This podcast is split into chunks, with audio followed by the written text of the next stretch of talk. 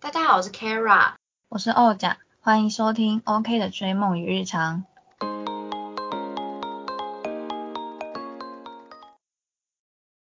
我是 Kara，我们今天要聊的是我们选择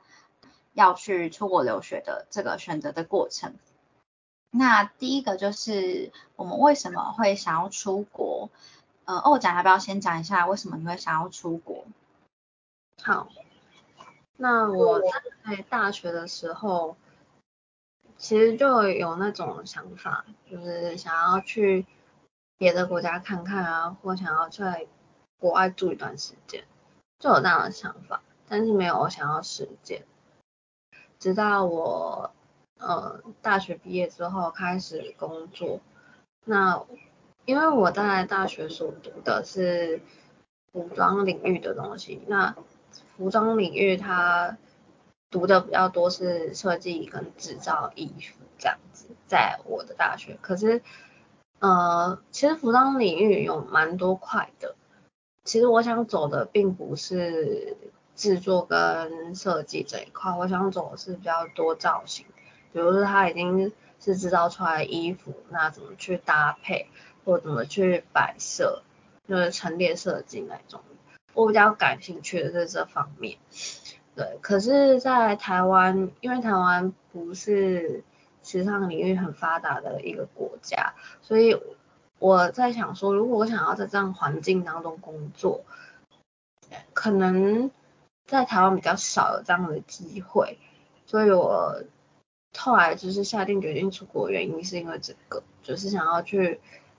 呃在这种领域工作。对，可是台湾可能能提供的工作机会，或者是呃工作，我我觉得是细项啊，可能不会说真的是真的是做到我想做到这一块，可能我还会去掺杂到别的工作，所以我就觉得那可能出国的话会比较有机会这样子，嗯，这是我的部分，嗯。嗯，对，我也觉得，我觉得台湾比较难说，你单纯只做这种陈列设计或者是服装搭配的这个工作，可能就要再做别的事情，或者是你单纯只只做这个工作的话，可能不是说可以做到像打版师啊或者设计师那种比较，嗯，怎么讲呢，专业性比较高的位置，所以在台湾的服装产业来讲，嗯嗯。那我为什么会想要出国呢？是第一个是我的国小国中的同学就已经陆续有人在可能高中阶段、大学阶段就已经是在国外读书了，所以我就那时候就开始也会想要做这样的事情。只是因为我家在我国中的时候就有发生一些事情，所以不然原本我搞不好我高中就可以去美国读书了这样，因为我妈有朋友是在美国，但是就因为那些因为发生一些事嘛，所以那时候就没有这样子了。然后来到了大学的时候，就想说，哎，可以去澳洲啊，干嘛干嘛的，但都还没有想说要留学，就因为在高中已经没有去了，后来就没有这样想。但我之前有提到说，我跟欧讲说，我们在上一些课程的时候有了解到，像是呃那些高级定制品牌，Chanel 那些的，他们有播放一些他们制作衣服的过程，那这个部分是很吸引我的，所以我跟欧讲对服装服装领域有兴趣的地方是不一样的。所以我就是比较想要走制作这样子。那呃，我后来会想要出国留学，第一个就还是因为我刚刚讲的原因，因为我身边很多人有出国，我就希望自己也可以有这样的经验。然后呢，再来就是呃，因为在台湾的话，其实大部分服装相关的科系是服装设计。就是你要一定要可能包含设计啊跟打扮，比较少单纯是制作或是以制作为主的科系。其实不单是台湾，很多国家都是这样。这是我在后来去选择我要去哪个国家读什么科系的时候发现的。这个我们下一题会讲到。嗯，所以第一点就是我希望让自己变得更厉害。然后呢，呃，在台湾的话比较少这样子，或是你当然可可以花钱去跟一些。有开设这样课程的老师学习也是可以，对，只是就是说没有办法做到像国外高级定制的这样子的那个阶段这样子。然后呢，再来就是呃，我想要进到那些高端品牌去，我我想要成为里面的一份子。对，这是我在大学的时候有的一个，那时候就算是很梦幻的梦想啊，没有想过会有实现的一天。但是可能在我呃就是选择过程中发现，哎，其实是有机会进到那个进到那个境界的这样子，就是想让自己变得更厉害，还有学到更多的技能。嗯嗯，好，那再来第二题是我们是怎么选择我们要去的地点？的国家的，那我先来讲一下我的部分好了，就是我是先找找看，因为我们其实我们通常在台湾我们会学到第二外语就是英文，所以基本上我也是先以很英国、美国，然后后来因为大家也知道我有去澳洲打工度假，所以其实我也有去看了澳洲的学校，还有纽西兰的学校。我也有去看这些学校有没有相关的科系。那我后来发现，真的大部分都还是以服装设计为主，比较少有像是制作为主的。嗯。那后来再继续筛选下去之后，我就发现，其实在呃法国跟意大利有这样子的课程，但意大利的话可能还是比较少一点，可能法国会比较多。可是因为我高中的时候就有就有选修意大利语，所以呢，我会比较倾向。去意大利，就是在学习上，可能我觉得意大利语又跟我更亲近了一点。嗯，所以那时候亚洲国家没有在你的考虑范围内。因为我刚刚讲到嘛，高级定制品牌其实能够接触到高级定制的话，我觉得亚洲是比较少，但其实也有，我其实有找过，我有找过泰国、印尼、马来西亚这些，其实我有找过，然后还有大陆，我都有找过。可是大陆，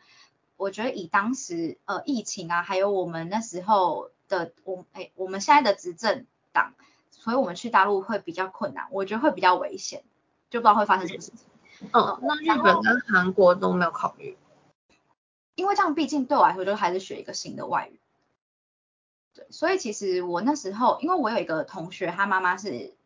印尼人，应该是印尼人吧，嗯，然后他就是。在开那个帮人家改衣服的，然后我妈就觉得他很会改衣服，所以其实我也有去查，就印尼啊什么的，就是那些国家，他们像是如果你是读到硕士的话，像台湾很多硕士都是全英语授课嘛，所以我就想说，哎，那或许可以找找看。但其实我后来发现，他们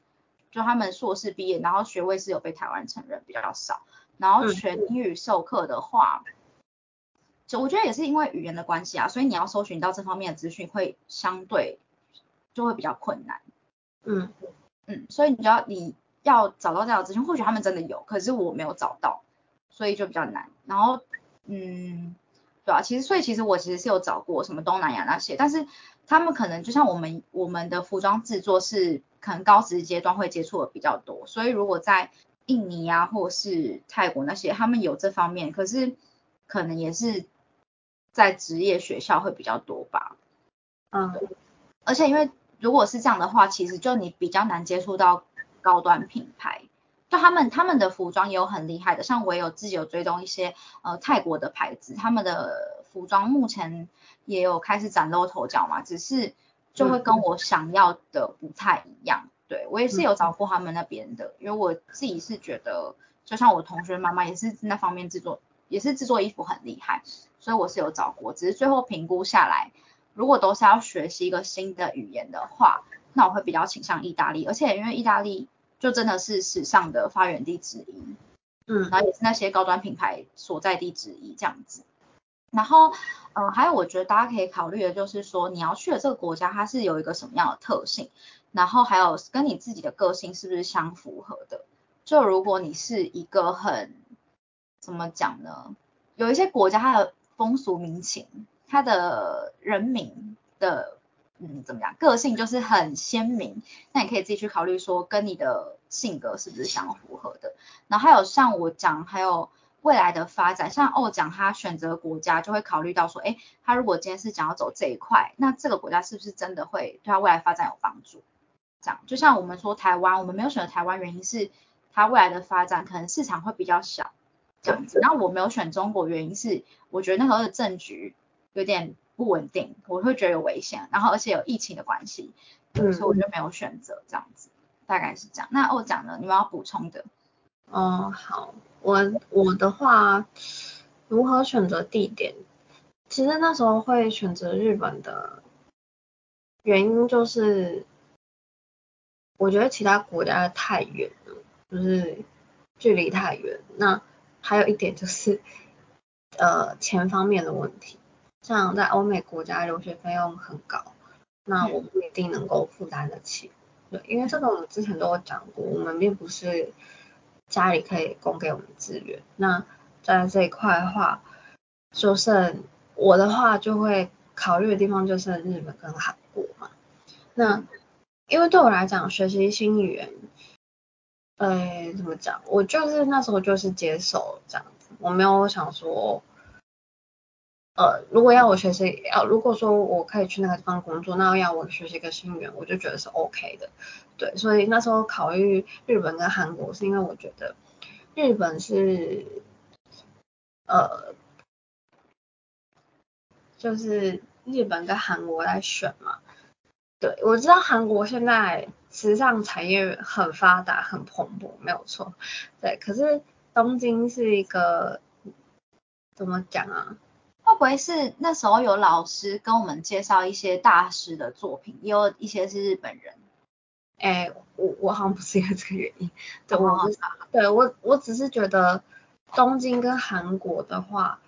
东京的时尚产业会更加怎么？讲还是风格，它历史会更加悠久。嗯，也是。然后对，然后它的风格的形成会更加成熟。对，因为韩国，我不说韩国人不好，如果就是喜欢的话，当然就是可以选择那一块。但我觉得在如果你是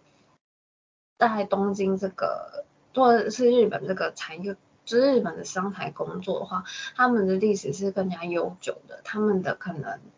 嗯，时尚，他们的时尚其实也是跟别的像欧美地区不太一样，韩国不太一样，他们也有自己的时尚的趋势。对对，所以我就觉得，嗯，就是他的风格是我所向往的，所以我想要往日本这块走。对，这是我选择，嗯哼，日本的一个原因，这样子。嗯。对，然后，嗯，还个性，个性很，我觉得这个东西第一个考虑就是这个国家的所提供的那个，我是说时尚环境产业是不是我想要的？然后我觉得如果是的话，那我才会去调查说，比如说，其实日本它不是一个非常热情的一个城市，对它的怎么讲，它的。文化比较比较被动，比较冷漠一点。然后我后来自己上课的时候，上日文课的时候，老师也有跟我讲一些事情，所以我会比较了解，就是这个国家的个性什么什么的。我这个都是后来所了解，那我就会觉得说，哦，就是心里有个底，就是说他们知道他们大概是怎样个性，怎么样怎么样，那我就去嗯接受或者是怎么样的。对，可是我可能。第一个选择的目标就是，对这个到底是不是有符合我想要的？对我我可能是这样。嗯，所以我们比较多是先看这个地方能不能够提供给我们我们想要的东西。像你希望的是能够呃，就是做那叫什么搭配这一块是吧？整体造型搭配这一块，对对对。然后像我的话就是想要学制作这一块。所以呢，呃，我们一开始比较注重会是选择的，他能不能给我们这些。那其实后来我跟欧长也有聊到说，呃，日本算是其实他们制作工艺也是非常的厉害，对。但是我也不知道为什么我那时候没有选日本，我真不知道哎，因为我们后来其实在聊天，还有像欧长现在已经考到 N two 了，然后我那天就觉得说，为什么我当初不选日本呢？你不是有一个要多学一个语言呢？你刚刚是不是有讲，因为要多学一个语言，所以你就直接就没有学？是有可能吧，但我现在可能有点后悔，因为意大利语好难。对，那呃，所以我刚刚提供给大家的，就是说，我们两个提供给大家，就是你先看你要的东西，这个国家能不能够给你，然后再来就是这个国家的它可能地方的特性啊，还有跟你自己的个性是不是符合？那也可以像我们两个一样，因为其实我们两个到后来都是。已经选好了，然后开始去了解这个国家的特性，那我们就接受这样子。所以，我们比较算是接受，或是就对接受的部分。那如果你自己会很 care 这个部分的话，你可能就要去可以考虑进去，然后还有未来的发展。那我刚刚其实还想到，因为欧长有讲到说，呃，他的经济不是很能够去负担这些呃，就是欧美国家，但其实教育部跟一些民间银行它是有提供学贷的，但是这个学贷它是给呃硕士，好像大学我不知道有没有，大家可以再自己去查一下，因为我们都是已经大学毕业才去搜寻这个，它是有提供硕士跟博士，然后硕士好像是一年五十万吗？还是什么，就是还大家可以去看一下这样，但为什么每个国家不一样吧？对。我我不知道，但是我知道有分硕士跟博士，对对对，然后硕士跟博士一年多少这样子，但我们两个没有办法去使用这项资源的原因是，因为我们两个选择的课程都不是硕士或是博士的课程，对，就像二长之前有讲到，他选择的是专门课程，是专门课程吧？专门学校，呃，对，所以我们其实都不是选择正规的硕士课程，所以我们毕业也不会拿到硕士学历，那我们也不是博士，所以不会拿到那些呃，在当地的国家我不确定，但是在台湾还是不会有这个学历的，所以对，就没有办法没办法去用学贷，但是可以用贷款，你可以就是其他方式的贷款，这也是可以，只是我们两个也没有想要贷款，因为贷款的利息还是会比学贷高，所以我们就会希望是在自己的能力范围内。那二奖的话，他就是选择日本，那我自己虽然选择意大利，但是我还是要自己去赚这个钱，所以后来我是有去那个澳洲打工这样子。但其实如果我不去澳洲打工的话，可能因为我毕竟是在学校服务，所以可能就会再多花一点时间，可能再多花一两年是可以存到那笔钱的。但因为我后来选择的课程它是有年龄的限制的，所以我就必须在那个时间内存到那笔钱。那所以我后来就决定那就去澳洲这样子。嗯，嗯，那这就是我们呃怎么去选择要去的国家，然后再来是我们选择的过程。那我可以跟大家分享一下我选择过程。其实我后来在呃选择要去意意大利的时候，我就上网开始，一定都先到 Google 搜寻关键字嘛，就是说哦去意大利留学啊等等的。那就会找到一些留学的代办机构，然后我这时候也有找到东海大学，他们有提供去意大利实习的这个计划。然后呢，我那时候也有报名，就是那时候是用英语，他们报名那个计划是用英语，然后我也有甄选上。只是后来我那时候就在思考说，我那时候有评估一下，我们参加这个实习的费用是大概三十万，然后如果你有大学或者是日间部硕士的身份，政府会补助你机票跟住宿吗？还是什么？我有点忘记了。但我那时候身份是硕士在职专班，所以就没有这些补助，就要自己付这个钱。我忘记我没有纳入这个钱，然后是三十万，还是说呃这个钱在三十万以外，我忘记了。然后这个的话是你没有学生身份的话，你还是可以报名，因为我记得有一个有报名的人，他是没有学生身份，就完全是在上班的这样，就只是跟我在职专班的身份一样，就是要负担那些政府原本会补助，但我们就没有办法拿到这个补助，对。然后但是这这个钱呢，还是比留学来的少嘛，所以我那时候就有想说，如果我有成功参加这个实习的话，那我就不去留学了。嗯我觉得这个实习结束，或者是我在实习过程看有没有机会去投递一些履历给服装公司啊等等的，有没有机会这样，就是透过实习，然后在那边未来有机会到那边去就业这样，对，我就没有要留学这样。那后来呃我没有去实习的原因是因为他们一直没有办法确定说到底会不会成团，因为那时候疫情也是不稳定，然后没办法确定会不会成团是第一个。然后第二个是他们有告诉我们说，大概有几间的企业，好像有大概八到十间吗？然后其中有一间它是服装的公司，可是东海那边一直是跟我们说没有办法确定最后会去哪一个企业。就就算你有服装的专长，不见得你最后会去服装的企业。那嗯这样我就会有点担心说，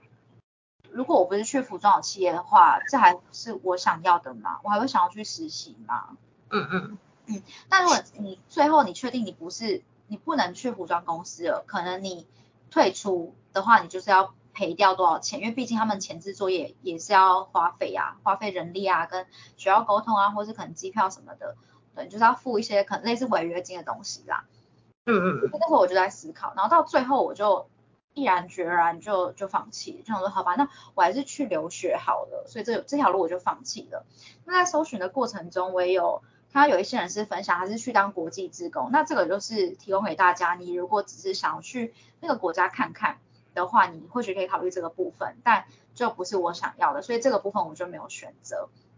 然后再来是。留学，我后来就决定要去留学了，所以就是开始选择学校跟科系。是到呃，我在选择过程其实我已经讲了嘛，很多学校、很多国家，他们主要服装的部分还是服装设计，单纯的服装的打版制作是比较少的。那意大利的话，我是有找到有打版的学校，但我最终还是想要学的是制作，所以我就很犹豫。我最后是选择了一个。它是服装设计系没错，但是它有制作部分，而且它有跟一个我还蛮喜欢的牌子，算是有合作吧。就是学生未来进入那个企业还蛮容易的，所以我后来是选了那个学校。结果我已经在我都已经开始要准备作品集啊，准备面试题目的时候，那个打板的学校有个打板专门学校，他突然开了一个专门培训样品师的科系。所以我后来就在蛮短时间内就决定好，那我就要去读那个呃专门培训样品师的那个科系。但这个学校它就是没有办法，呃我就没有办法有硕士学历啦。然后在我刚刚前面讲那个嗯服装设计系的学校，它是会有硕士学历的。所以其实就是要选择说这个学历对你来说重不重要。如果你觉得学历很重要的话，那可能你进到这个服装设计的学校。不见得你会完全学到你想学的东西，就像我讲的，我如果只是想要学制作画，可是可能他还会要求我设计方面啊、服装画方面，但嗯，所以这是为什么我最后就是选择了另外一个我可能在台湾是不会被承认的文凭的科系的学校这样子。嗯，好，所以最后我就是选择了样品师的那个课程。嗯嗯，那呃就在这个过程后面我就要开始。变成是准备对上这个样品式课程的作品集啊，跟那个什么作品集啊、面试等等的。然后这时候我就也有在规划，因为大家也知道我是一个就很喜欢规划的人嘛，所以我就一边规划说，如果我今天真的没有上，就这个科系我没有上，我还要去找别的别的科系吗？还是要别的国家吗？还是怎么样？嗯。然后后来我就想说，如果这个真的没有上的话，那我就在台湾找。找那个服装制作的工作，就进入业界看看。然后其实我也我也有找到在台湾我想要去的企业，然后它是未来是可以外派到东南亚国家的。因为我就是希望有一些在国外的经验嘛。然后所以如果我留学没有上的话，我那时候是计划我会走这条路，然后再找时间去意大利游学，因为那些学校有一些有提供短期的，可能一两个月的进修课程这样。这这是我我的选择的过程。那如果大家觉得我想有一点乱，有问题可以在就是在留言给我们。那我讲呢，你要不要分享一下你的？哦，好，我先讲一下为什么 Kara 的好像他的选择会就是一直在一直在好像进行当中，就好像大家会觉得，哎，为什么他的选择会一直在变化？是因为呃，我觉得对他来讲。每一个选择都很重要，就是说，大家不是会觉得说，哎，他不是想要去可能欧美国家的大品牌，可能做一下手手做的或者是缝制的工作嘛？那为什么他前面好像会去选择，比如说什么国际职工啊、实习之类的？所以我觉得他会觉得每个选择都可以尝试看看，每个选择都很重要，然后。在国内这份工作也是，他也有找到自己想要的，他也会觉得在国内这份工作对他来讲，也很就是对他来讲每一个选择的重量是一样的，对，所以他会他的路线会变成，呃，有非常非常多选择，然后他也在那些选择过程当中有算是很迷惘、很挣扎的时候吧，也不是迷惘，就是很挣扎，说我到底要选哪一条路，就是我觉得他有。就是这样的过程，然后也苦恼了很久吧，我觉得。对，要要考虑的点非常多，所以其实那时候我写了很多要考虑的点啊，就是做一些什么矩阵，哎，选择矩阵，不知道大家知不知道？反正就是用很多的方式去做出决定，那包含也有包含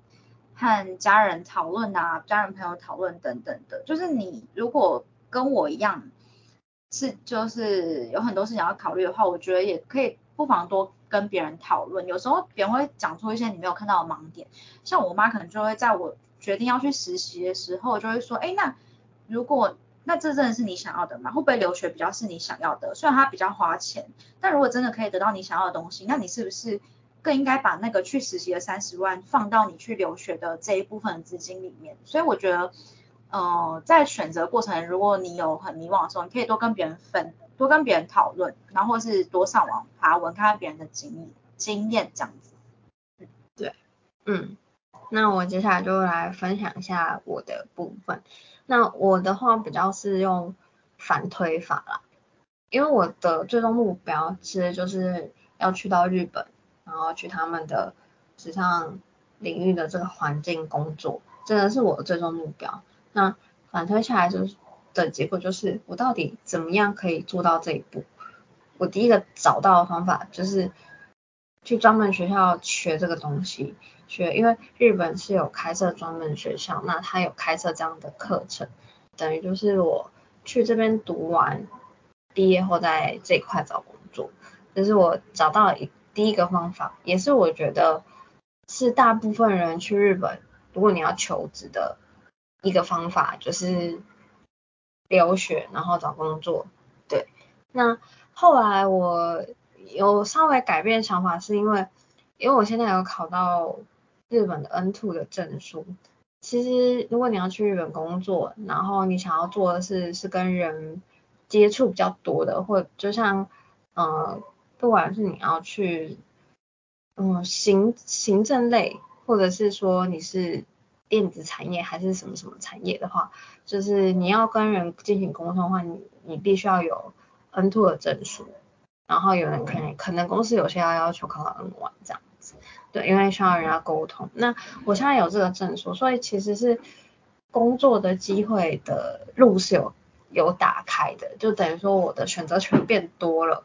选择权变多了，其实因为我后来有听到是说，现在就是像我现在想要去的那个领域，他们不一定说你一定要在那个专门学校有读过，你不一定要不不一定就像台湾说。你要在什么科系有读过，你才能做这个行业？那个行业不是你，即使是说你之前不是这个，不是这个行业，你没有做过这行业，没有这个经验也没关系，他们也可以收，就是他们可以收无经验的人。所以我后来听了也有这样的方式，那我就也开始思考说，那我到底要不要去花留学的这一笔费用？因为留学花掉的是时间还有金钱嘛，你两年，然后你的留学的费用。嗯，因为我有看到有台湾也有就是一些方式，他们是有在真人的，就是你可以在台湾面试，然后在日本工作，也有这样的一个方案。所以我也后来就在想说，因为我现在还在还在呃也还在选择过程，就说我到底要去留学，还是要走这个方案？因为这两个方案其实都可以达到，都可以达到说我想要跟。在职场领域工作的这一块，对，只是呃第二个工作方面，可能我还要需要更多去了解他的资讯，因为呃对，就是有可能我工作的地方，就有可能不是时尚领域方面的东西，对，有可能是卖别的东，卖什么卖手表啊，卖眼镜，卖什么什么，那就不是我想要的，对，只是我可不可以去换到别的职场，换到别的。呃，比如说我可能现在是卖眼镜，但是我有可能有一天可以换到去卖服装之类的，是这些东西都还要我去找，还要我去，就是去更多的可能去询问相关经验这样子，对。所以，哎，所以所以说那个东西它是有点类似这中介公司嘛，还是就是在日本的公司直接到台湾？身材，还是说它是算是一个中介公司，还也还不知道。我觉得这两个机会可能都有，对，只是我还没有去详细的去问。然后我我刚刚讲那个是应该算中介，但是你刚刚讲的第二个就是日本公司直接征才那个，可能也是有，但我觉得比较少吧。对，哦，就可能要再去找一下，反正就是你现在就觉得说也可以，因为你已经有 N two 了，所以也可能可以跳过留学这一块，然后有办法去进到你想要去的职场这样子。对，嗯哼，了解。然后我刚刚又想到一点，其实就在选择地点的部分，我刚刚讲了学贷，原本要接着讲，就是治安的部分，那个国家的治安，因为意大利的治安不是就还蛮差的嘛，对，所以其实我现在是非常担心这一块，因为我我本身就是平常不太会去，就怎么讲，我可能东西放在座位，我就跑去看东西啊或干嘛的，就可能包包就放在座位上，因为我觉得台湾治安真的太好了。对，所以我我其实觉得意大利的治安算是带给我还蛮大心理压力的，就连我一开始去澳洲，我也觉得压力很大，就是可能公车上你也不太能睡觉干嘛的，就我我是觉得这方面给我蛮大的压力。如果大家跟我一样的话，你可能再考虑一下。欧洲的治安真的不太好。对，但是我不知道美国不是也就是也会有点危险，就可能还是看大家，因为说真的，日本也不是完全安全。韩国也是啊，我我其实看到这么多国家，台湾真的是最安全的，真的。但是也很难讲嘛，因为毕竟历史上还是有国外的留学生在台湾发生命案的事情，就是说危险都有。但是我是真的觉得，呃，欧洲频率是比较高，这没办法，是因为他们的一些历史的渊源导致一些种族的问题等等的。对，那但是。就像刚刚讲讲，其实每个国家都有啦，对。那所以这是我们选择过程，那因为我们我们也还没有到最终的定案，所以这是我们分享一下我们选择过程。那我们后面最终的结果呢，会再持续跟大家分享。嗯。那接下来我们来聊一下我们学习语言的方式。那因为欧讲他已经考到 N two，我觉得先由他来分享应该会比较实用。啊，由欧讲先来分享好了。好，反正我。就是那时候就决定，嗯，好，我要去日本。那时候是想要说要去工作留学嘛，对。那我想说，那我要开始来学语言。那，呃，学语言一开始，我一开始就是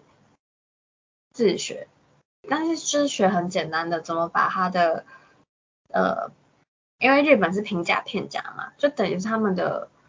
那个有点像 b u r p l e m o r 把那个先背起来，把那个背起来之后呢，我就想说，我还是要去上课。那我选的，因为日文教日文的机构很多，补习班也很多，那我就是选择先去我家附近去上他们那边呃团体班的课程，就是先从初级开始教初级班课程。对，那我上上上上到，我后来会决定说我要去。换家教的原因是因为团体班课程实在太慢，然后没办法照就是我想要学的进度走，因为我那时候就有预估一下时间，我就觉得如果我照他们团体班这样课程排下来，我这样学的，然后对我来讲真的太久了。就是你说学到 N two 吗？对对，就是他们照他们那个进度，所以后来我就想说，还是我可以去找。别的补习班，然后或者是别的家教什么之类的，对，那我后来就找到是家教，但是家教比较贵啊，就是我先跟大家讲，家教一定比较贵，可是家教能做到的事情就是，因为我那时候就是很急着要考证照嘛，那我那时候是先考 N 四证照，那 N 四考完证照之后，我就直接报 N 二二，对，那我老师知道的时候，他就帮我补习啊。不断的练，所以我 N 二能考到的时候，就是真的是因为我有上家教的关系，家教老师那时候很帮我去做一些系统性的整理复习。那我觉得这个是团体班我可能无法达到的事情，但是有优有优点也有缺点，就是缺点就是家教班的费用一定比较贵，那优点就是它能够帮助你，如果你想要。选快速的考到证照，他就会帮你量身设定出快速考证照。那我现在还有就是在上家教班，我现在非常需要的是呃沟通的部分，就是口语，然后听的部分，我觉得也可以跟老师去做一些回馈调整，那这些老师都可以帮你去做一些设定什么的，这是上家教好处。那还有一个就是自学，但是自学的人你真的很需要一个，刚开始学的时候，不管上堂团体班也好，家教也好，呃，还是先去上课，因为那边一定会有系统性帮你学习整理，让你知道哦这些文法要怎么使用。当然你学到一定程度之后，我觉得是可以自学的。没有问题，可是自学的话，我我觉得真的很考验你的自制能力，因为像我现在有在上家教的课，可是对我来讲，我真的觉得我的复习量还是不够，还是会觉得说，呃，就是对，还是会觉得自己的自制力很不够，对，像背单词什么什么的，对，那我觉得如果你要自学的话，不管就是在背单词啊、文法，啊然后听说读写练习，这些在网络上。都能够找到资源，你一定有办法可以学习好这个语言。但是就是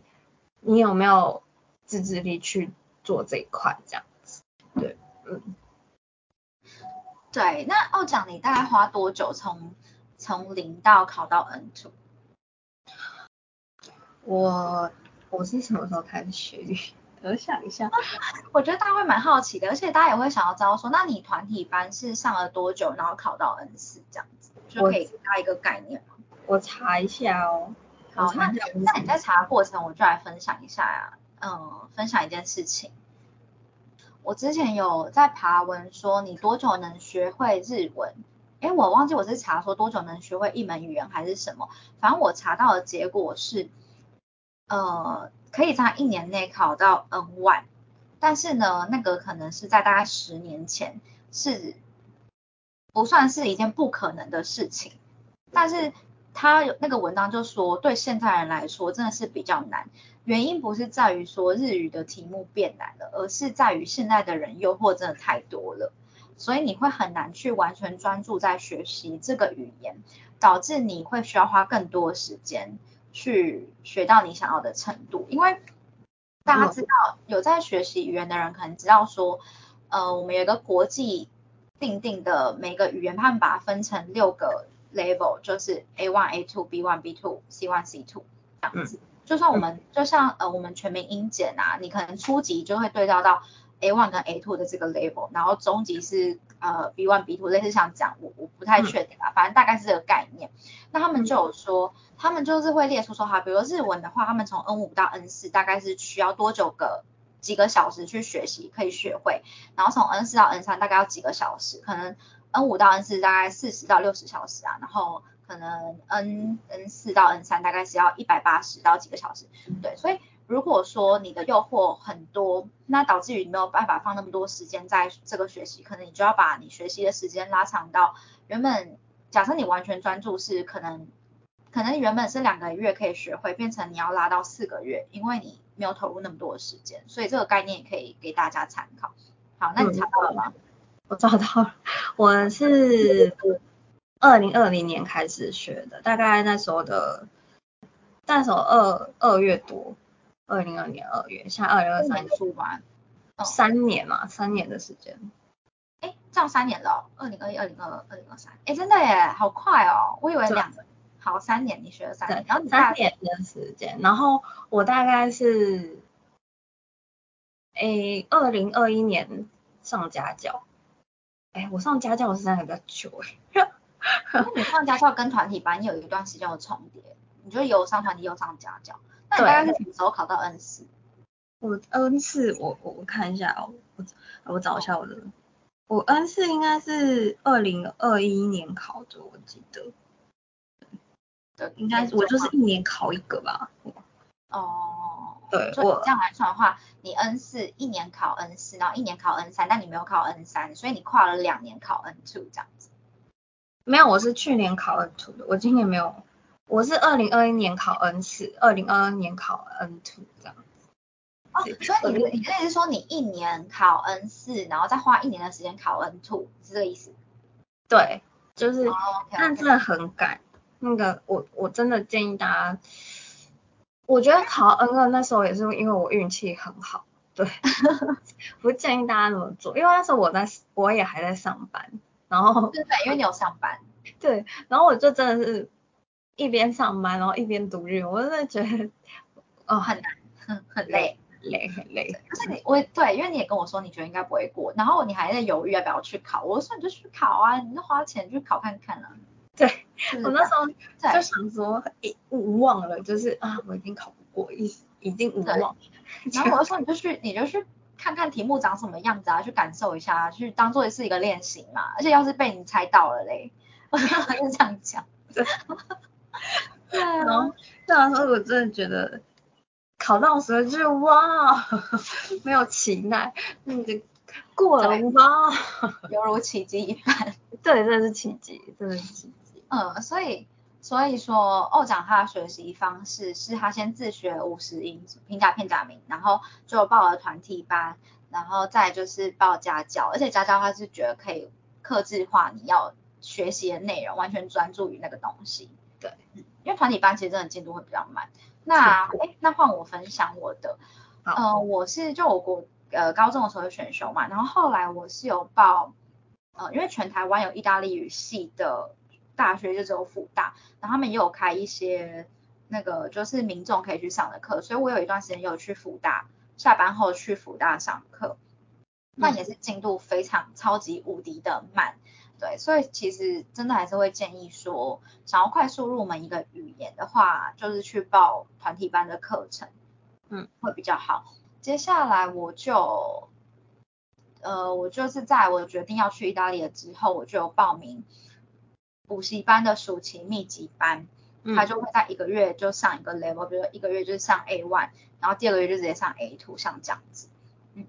那这个你就是一定要包含你大量的复习，才有可能可以完全跟上进度。所以我后来就是有点跟不上进度，然后加上我后来又去澳洲了，所以我就是只有，因为我是线上参加那个课程，那你也可以去现场，所以后来我是有线上，后来就是拿影片，因为我去澳洲嘛，就没有办法时间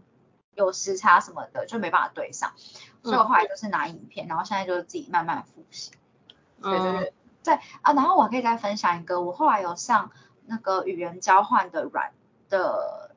用语言交换的软体，像很多网站可以让你认识到国外的人，那有些网站它是专门就针对有语言交换需求，就是你教他你的母语，他教你他的他会的语言这样子，嗯。所以后来是有用那个软体，但你要找到一个跟你一样有这么迫切学语言的需求，然后又有这么有呃这么有动力的人，其实真的蛮不容易的。我也是花了大概两个月吧，才找到一个我现在固定我们每个礼拜会一起练习一次的一个语伴，嗯，所以这个也是可以，因为这个你就可以最直接的问他问题，然后他可以告诉你说当地的人，因为有些时候我们学呃像补习班的教材就可能是比较知识化，像比如说什么 How are you? I'm fine, thank you 嗯，对，真的，对嗯，但如果是你有呃认识到当地的人的话，就可以问比较平常口语口语化的，对对对，口语化的东西。但呃，我会建议大家，像像我现在还在非常初级的程度的话，如果你找的对象他是跟你没有一个可以沟通的语言，或者是说他想要学，像他是跟我交换的话，就是想要学中文嘛，然后他中文又很烂的话，基本上就是很难练习。可能要有一定的程度才有办法练习。那因为刚好是我跟他平常沟通是用英文，然后呢，我们就可以用英文去问一些问题，那他再跟我讲我答案，不然你完全没有一个平常可以沟通的语言，你这 根本就很难问问题，然后也很难跟你解释。嗯，对，所以然后刚好我练习的那个对象，他他是之前他应该是中文系毕业，我猜，然后毕业很多年了，所以他其实中文也是有一个底子在，所以我们才可以完成这样的练习。不然我可能会建议，可能要到 A two，呃 A one 已经学完，然后可能 A two 开始学，或者 A two 学完再去做这个语言交换会比较有成效，会嗯比，较有效。对，真的要学到一定的基础。哦，还有一点很重要，真的学习语言这个真的很重要，复习，复习真的非常非常重要。真的，因为像我自己现在跟老师在上课的话，我觉得老师教的很好，但是如果你之前的东西都没有复习的话，老师教的再好，你还是会把它忘掉。对，所以自己要复习很重要。对，就这块而已。嗯，哦，而且如果你不复习的话，老师下一堂课讲新的东西的时候，你你也跟不上。真的真的真的真的。对，没错。那然后就像呃欧讲的话，他是还有在上家教课，所以算是给他自己一点学习上的压力，让他迫使他自己要记得复习。那我的话，因为我现在就是完全就是看影片，所以也会比较没有压力。但是因为我如果你自己真的带多的话，就会时间就这样流逝了。所以我现在跟那个意大利人做语言交换，也算是我的一个压力来源，就是迫使我要学习。嗯然后换你。没有，我刚刚讲到一件很好笑的事情，就是压力来源。因为那时候 Kara 也有讲过，就是苦恼，他就说他好像，因为他那时候从澳洲回来台湾嘛，然后他就想说，哦，我决定要好好的复习我的意大利文，努力读我的意大利文。然后他就说他没有什么动力。然后我那时候就想说，我那时候为什么会就是这么积极的，就是学习日文？因为我那时候真的白天在上班，然后晚上就也会花一两个小时读日文，对。然后我就想到啊，对了，就是因为我在考证书、考证照，所以我就推荐 Kara 说，还是你也去考个证照，钱缴了你就会有压力。对，因为你一直推荐我，我后来比较印象深刻是你一直推荐我找家教，就是可以，呃，就帮助我很多这样子。因为我未来我有规划要找家教，但我复习完我的影片，那 我真的是完蛋了，因为大家也知道我就已经要快要去意大利了，然后还在那边背。但是呃，我我没有对我想到这个，我我没有报名考证照，原因是因为我的学校没有要求我要考证照，就是说你要到多少才能进去，我学校没有要求，所以就变成这样的局面。如果我学校有要求的话，我可能就直接报，可能一年明年才入学吧。对，就是我学校没有要求这个，所以而且你知道很好笑的是，因为我的我的课程是要意大利语上课，嗯然后他们有其他的课程是可以英语上课，所以其实他们可能教授那些是听得懂英文的。然后那时候就有讲说，还是我的面试可以先用英文面试，所以 所以我就通过了面试。就是嗯，学校实在是不该对我放水，导致现在搞不好我真的去到那边，然后讲不出个什么鬼，然后就会很惨这样。我现在也是在对，也是火那什么啊，火烧屁股，这很惨。就大家一起来见证我到底能不能能不能成功的过去，然后或成功的在那边活下来。创造奇迹，不会啊，真的就是人到了绝境之后就会决定反攻。哦，对，我在讲一件事，就是可以报名语言学校，因为我有报名语言学校，我我报名学语言学校，但我还没去读。可是我觉得语言学校是一个很好的方式，如果你有钱，你就是砸下去，你就会学会，因为你人就在那个地方，然后你上课下课都在那个环境，我觉得这个算是蛮好的。现在很多人学习语言也是学英语，也是去澳洲或是菲律宾的语言学校。嗯，对啊，哎那我记得你那时候不是有考虑要去语言学校吗？你要不要分享一下这个部分？就是你原本为什么会有考虑要去，然后后来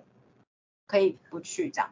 呃，讲一下吗？哦好，因为语言学校有一个呃蛮大的好处，就是对啊，你就在那边学习语言，你也是在那个环境，然后就是可以训练你的口说，然后你看到的东西、听到的东西都是日文。我可以插一个话吗？嗯，可以啊。就是那时候很多人就说，你如果没有去语言学校，没有到那个环境，你就为你自己创造环境，所以你就是在你的电脑，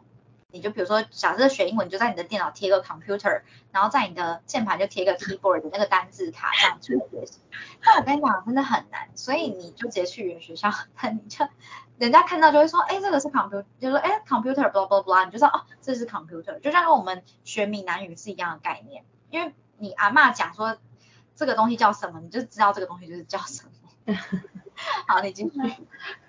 哦，然后我后来后来还有一个原因是因为，反正其他国家应该不是这样，但日本语言学校很多，然后他们会，我我有点忘记那是什么签证了，就是如果你说你要进到一个学校，或者是你要去一个学校留学，就面试的时候还是他们书审的时候吧，会会要看到你的一个签证。然后那个签证，如果你在台湾的话是比较难申请的，就是如果你要直接从台湾去日本面试的话，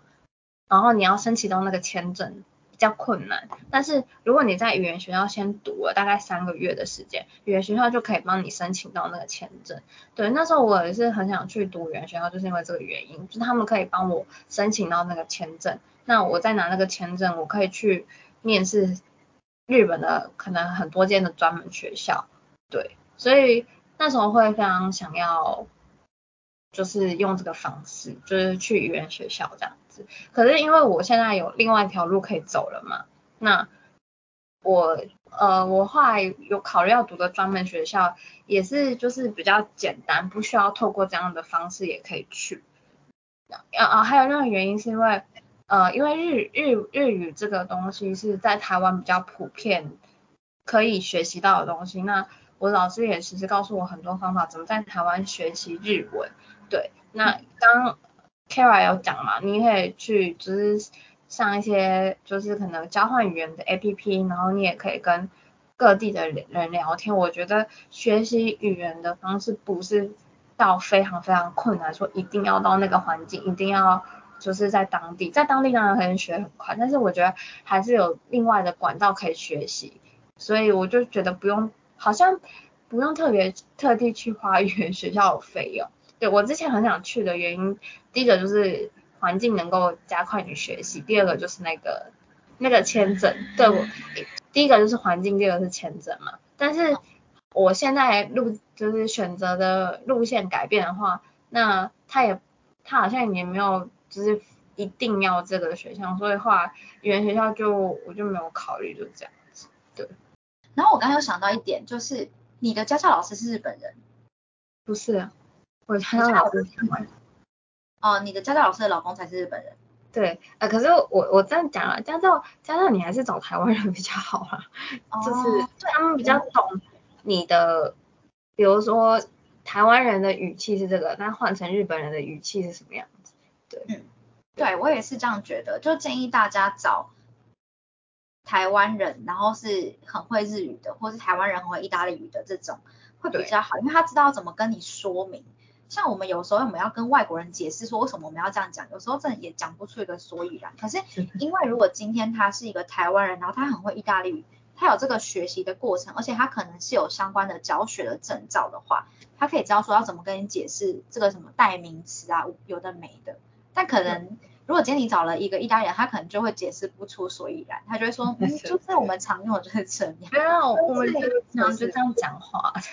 对 对对，可是你就记起来，那这样你要记太实在太多，讲不就是没办法让你有一个比较逻辑性的记法，所以还是会建议大家，如果真的要找的话，可以找台湾人。